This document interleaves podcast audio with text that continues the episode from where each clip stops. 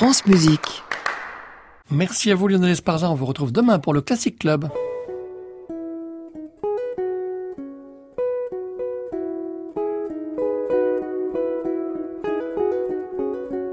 Arnaud Merlin, le portrait contemporain. France Musique. Aujourd'hui, Régis Campo.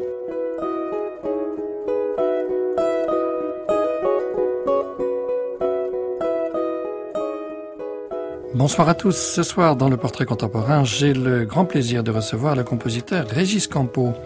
Originaire de Marseille, formé au Conservatoire de Paris, puis pensionnaire de la Villa Médicis, Régis Campo s'est très jeune distingué par une puissante vitalité rythmique et un goût très assumé pour le jeu. Marqué par l'énergie et la pulsation d'un Steve Reich, Régis Campo aime tout autant les personnalités non alignées, à l'instar de l'un de ses maîtres, Edison Denisov. S'il est aujourd'hui à la tête d'un catalogue important où l'orchestre et la musique de chambre côtoient les expériences lyriques, il n'en dédaigne pas pour autant le mauvais genre et les aventures décalées, comme en témoigne une récente partition avec en soliste un Térémine. Une heure avec Régis Campo la veille de la création d'une pièce vocale dans le cadre des Détours de Babel à Grenoble et puis aussi d'un nouveau quatuor à cordes donné au festival Les Musiques à Marseille. C'est notre plaisir du soir sur France Musique.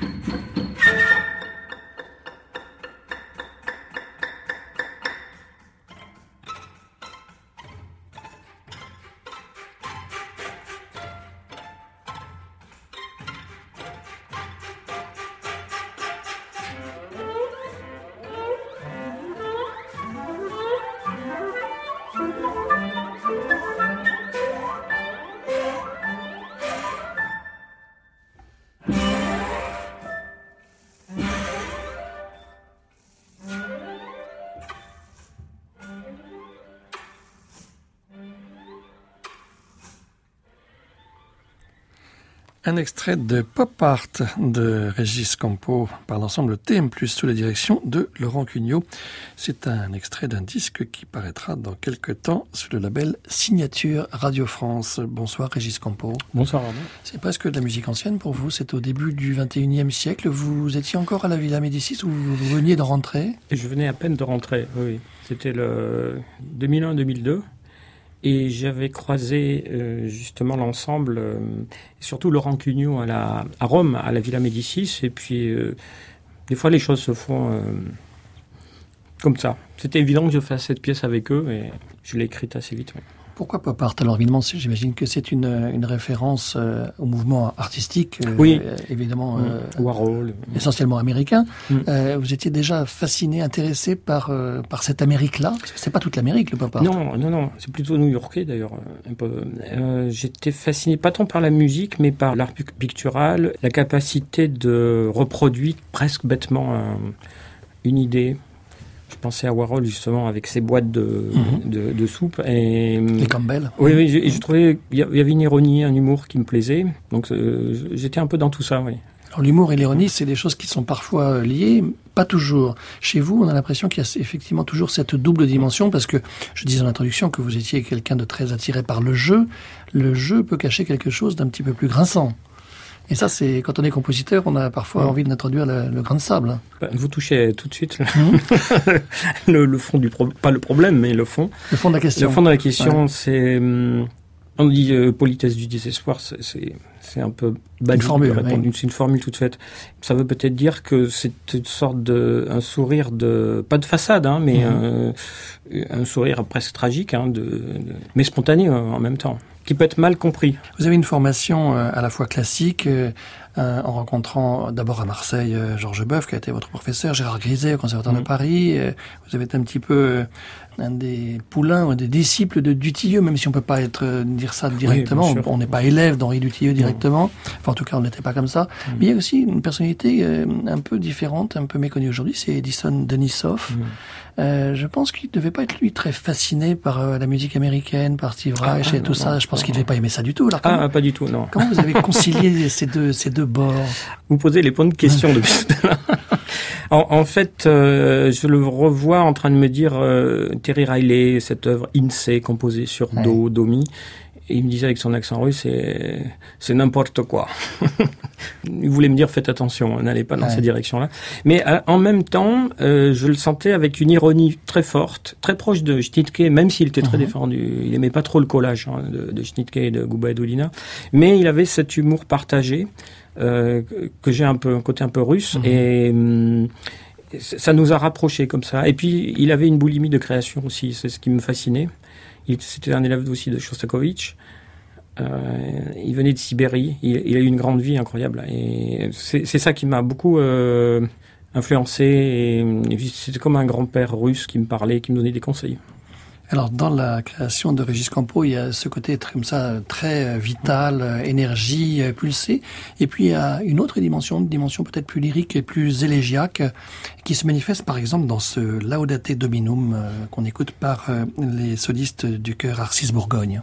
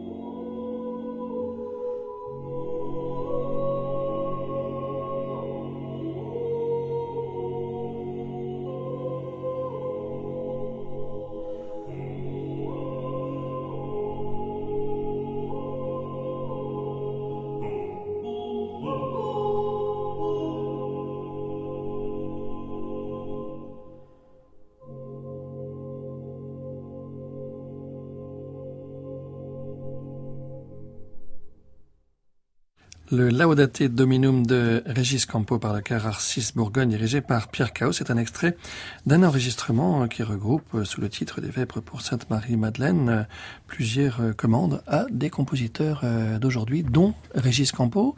C'était à peu près euh, en même temps que Pop Art, euh, un an après, en 2002. Alors comment est-ce qu'on concilie ces, ces deux inspirations Régis Campo, là on a l'impression que c'est une autre lignée, peut-être qui nous amène du côté de, de Ligeti, d'autres compositeurs du XXe siècle. Oui, tout à fait. C'est une œuvre de Ligeti que tout le monde connaît, enfin, Lux Eternam.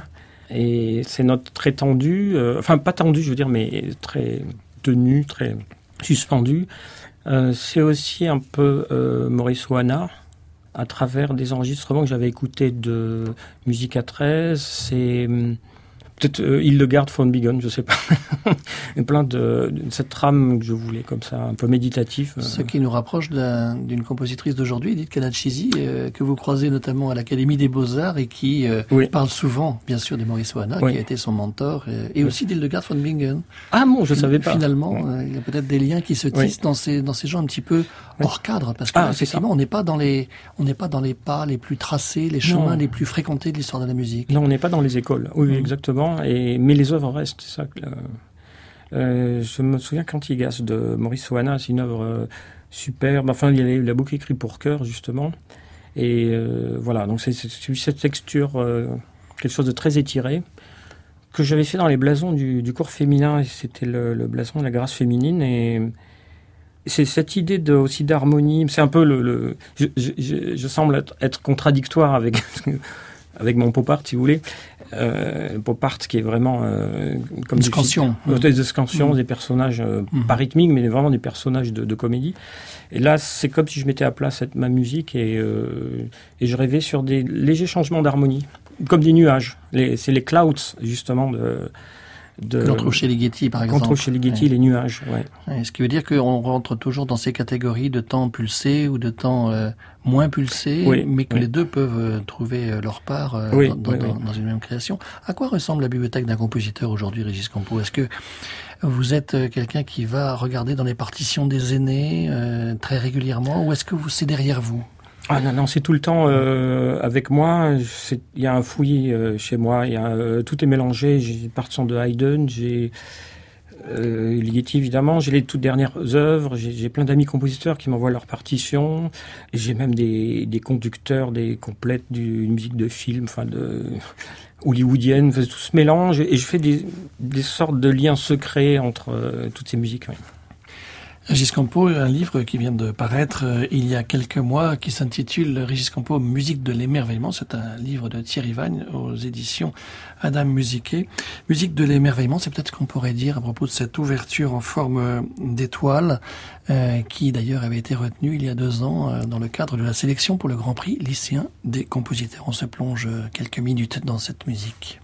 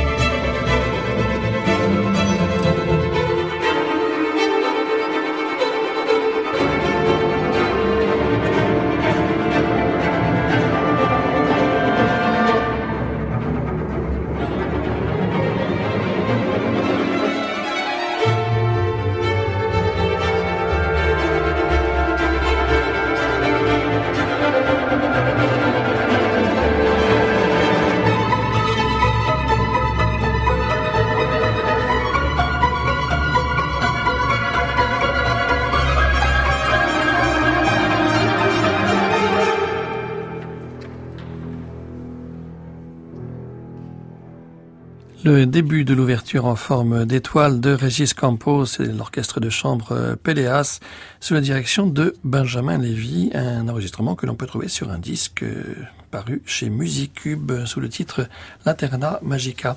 Régis Campos, euh, vous êtes venu aussi assez rapidement finalement à l'opéra, euh, d'abord sous une forme plutôt euh, comique, et puis ensuite sous une forme beaucoup moins comique sur un texte de Bernard-Marie Coltès. Là encore, deux choses extrêmement différentes et sans doute complémentaires dans votre, dans votre esprit. Oui, Copie, les quatre jumelles, c'était d'après la pièce de Copie. C'était une pièce de théâtre complètement surréaliste, très amusante, un peu bande dessinée. hein. D'ailleurs, l'édition sortait la pièce avec que des majuscules. Donc c'était vraiment comme les, vous savez, dans les, Mhm. les bulles de bande dessinée, Des comics. hein, des, des comics avec des interjections. Et hum, c'est moi qui ai fait l'adaptation, donc j'ai coupé. euh, Il n'y avait pas vraiment d'histoire en fait. Ça. Et Coltès c'était très différent. Alors là, c'était euh, une pièce qui avait été montée par, euh, créée par Chéreau. Hôtel des. Amandiers. Voilà, exactement. Qui n'avait pas été un gros succès d'ailleurs, parce que le frère François Coltès m'avait dit que le décor était trop, Mhm. trop gros, trop lourd, trop ceci. Et Chéreau avait eu beaucoup de, de problèmes à le monter parce qu'il comprenait pas la pièce en fait. C'était ça le. Mais le, le texte est sublime. Enfin, c'est un, c'est un poète. C'est un, il a un style euh, très fort. Et euh, lorsqu'on m'a proposé cette création, on a euh, fait un livret d'après la pièce. tr- C'était très difficile comme exercice. ouais. Est-ce que vous avez l'impression que le travail sur Key West euh, a infléchi votre, votre écriture et votre, votre esthétique? Oui, il y a eu une bascule parce que on a fait une, une version française euh, qui avait bien marché, mais que je trouvais trop lisse, trop.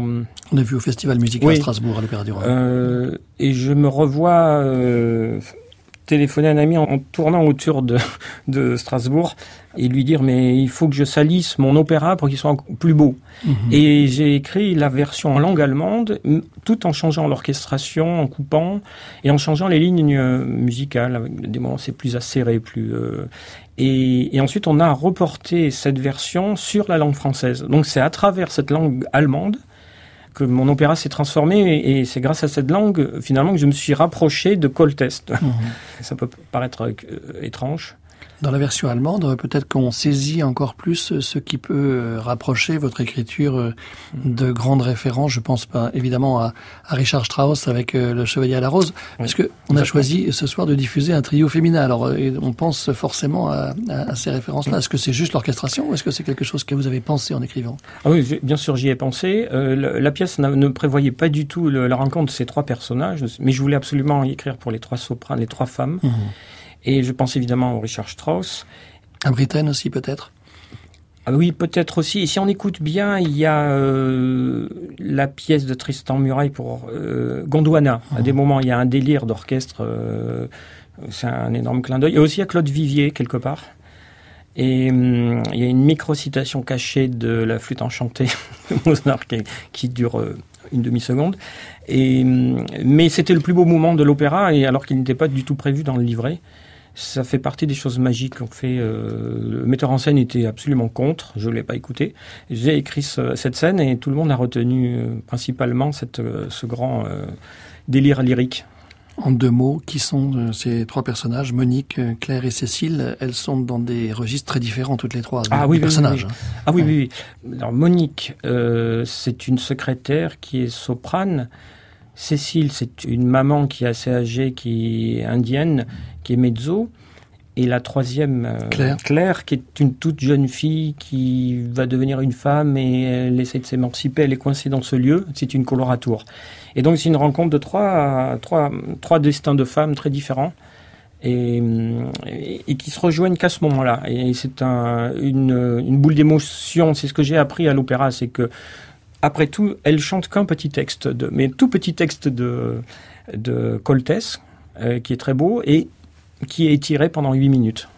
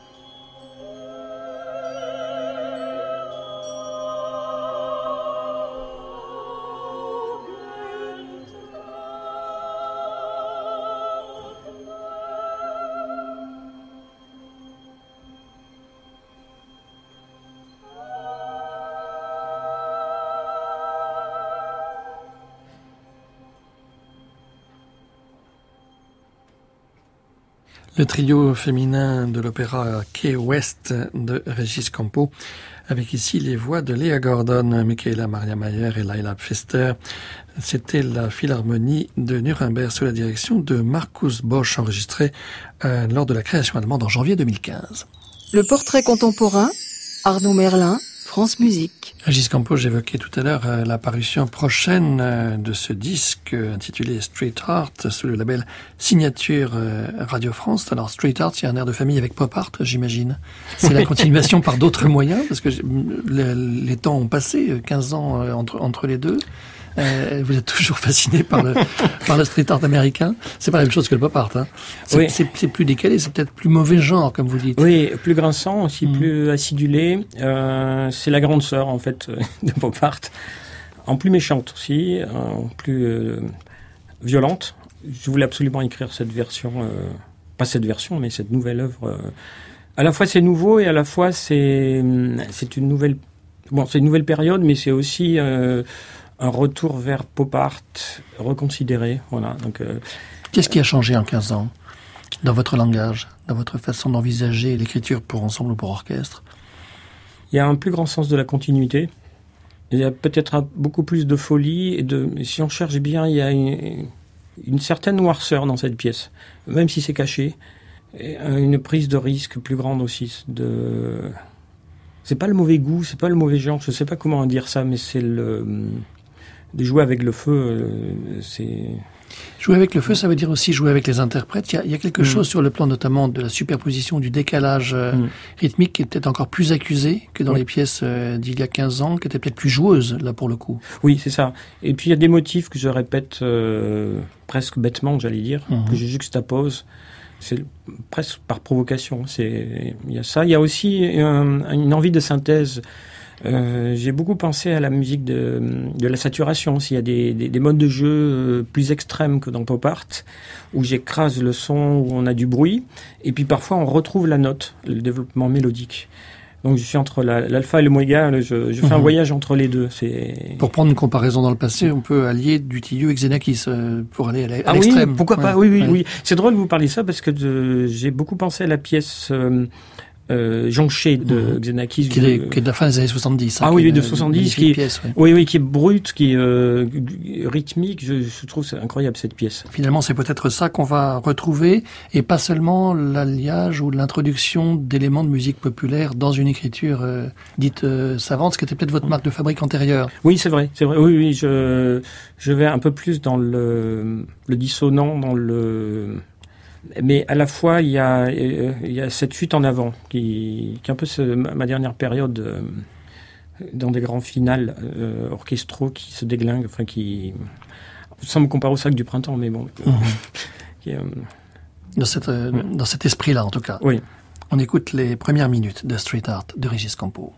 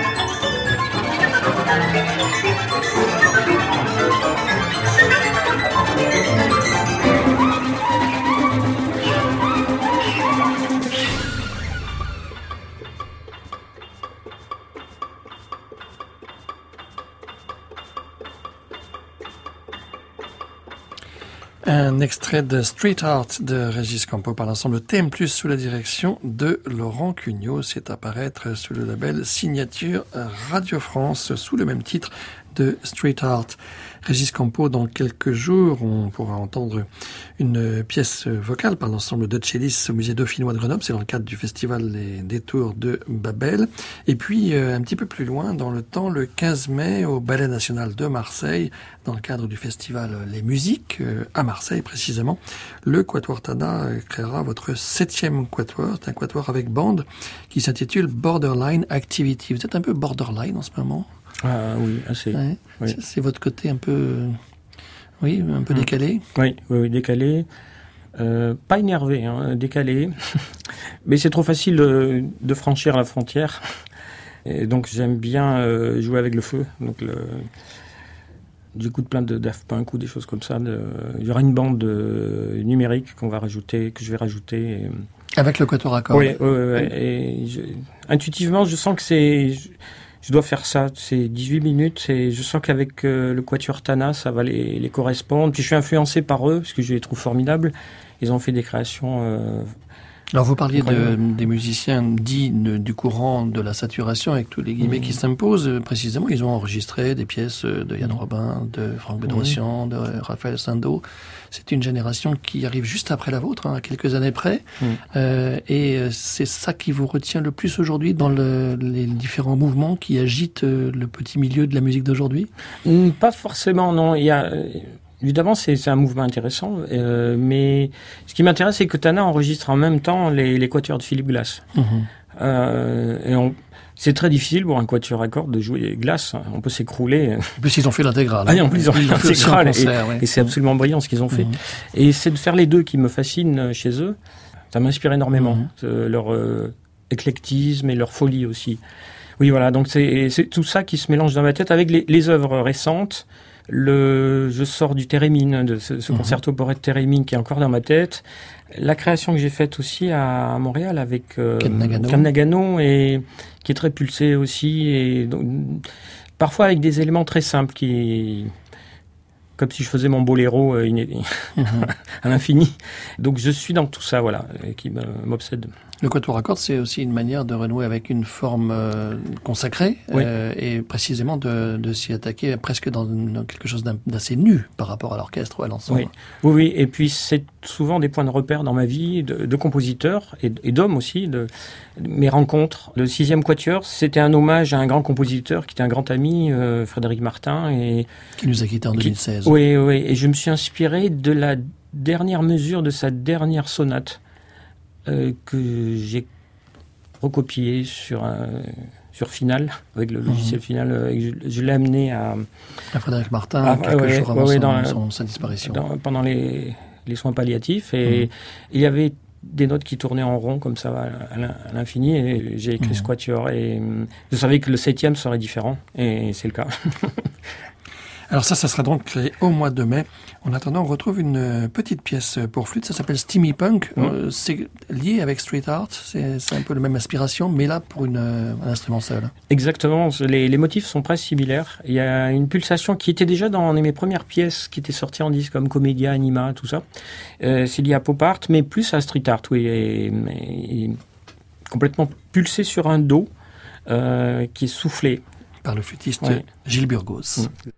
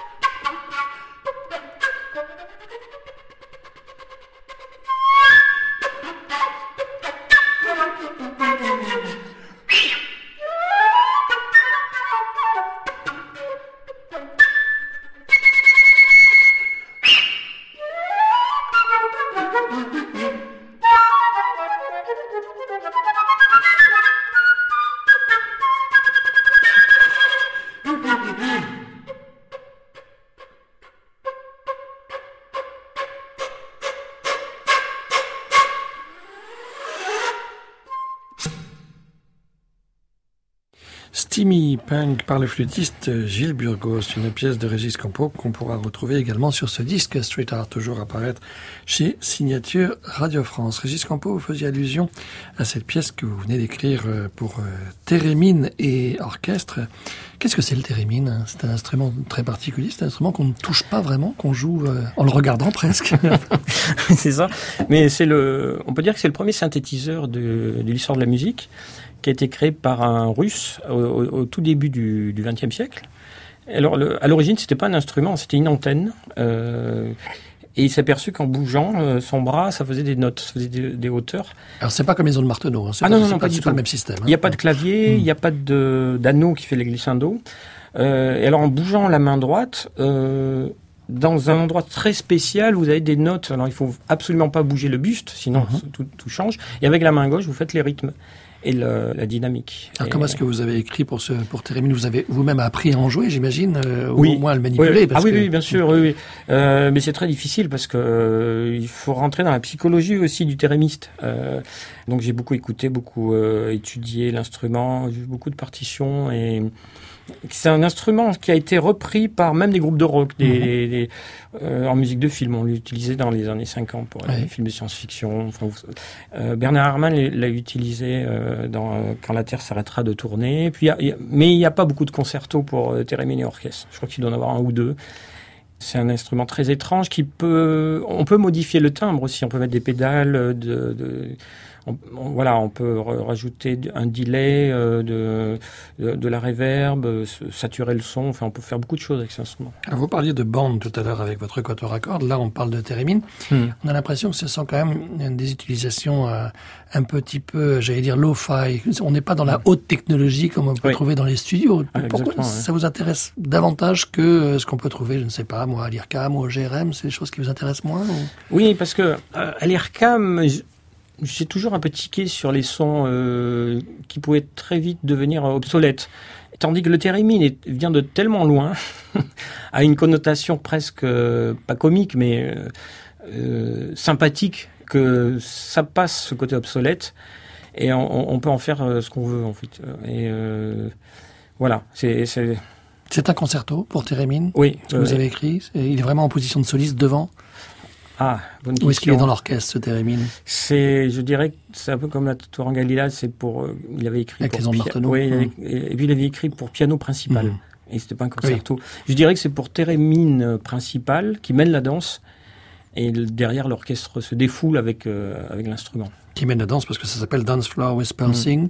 Mm. Mm. Dance Floor, euh, c'est un endroit où on peut vous retrouver euh, le samedi soir euh, quand vous allez à Marseille, donner vos cours non, lundi. Pas... Non, c'est pas, pas, ça l'allusion. je veux faire croire, mais pas du tout. non, non, en l'occurrence, là, je parlais d'un Dance Floor qui était dans un vaisseau spatial et j'imaginais cette joueuse de Térémine une vraie martienne. Hein. Euh, je pense que c'était une vraie, martienne hein, qui, devait sortir cette soucoupe volante et, amener une sorte de danse martienne. Euh, voilà, donc j'ai fait tout ce délire avec elle. Euh, bon, et C'est l'imaginaire qui prime. On écoute les dernières minutes de ce Dance Floor with Pulsing pour euh, Térémine et orchestre avec euh, Carolina Eck. Térémine, le Philharmonique de Bruxelles dirigé par Brad Leman, c'était la création mondiale de cette pièce de Régis Campo au festival Ars Musica à Bruxelles en novembre dernier.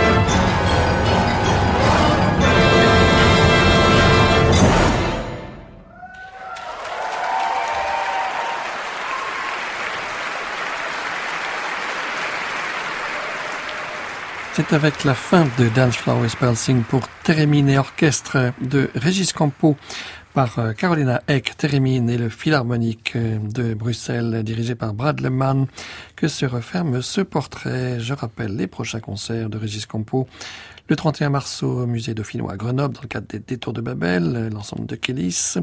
Et puis le 15 mai, Ballet National de Marseille, dans le cadre du festival Les Musiques, le Quatuor Tana, qui écrira le septième Quatuor Borderline Activity de Régis Campo. Merci beaucoup, Régis Campo, d'avoir accepté notre invitation ce soir. Merci à Annie Comier qui nous a aidé à préparer cette émission réalisée par Patrick Lérissé avec ce soir à la technique Claire Levasseur. Je vous donne rendez-vous mercredi prochain à 23h pour un nouveau portrait avec le compositeur Brice Dessner. En attendant, vous pouvez réécouter et télécharger cette émission sur le site de France Musique, francemusique.fr. Il est minuit, c'est l'heure de retrouver Anne Montaron, Création mondiale. À réécouter sur francemusique.fr.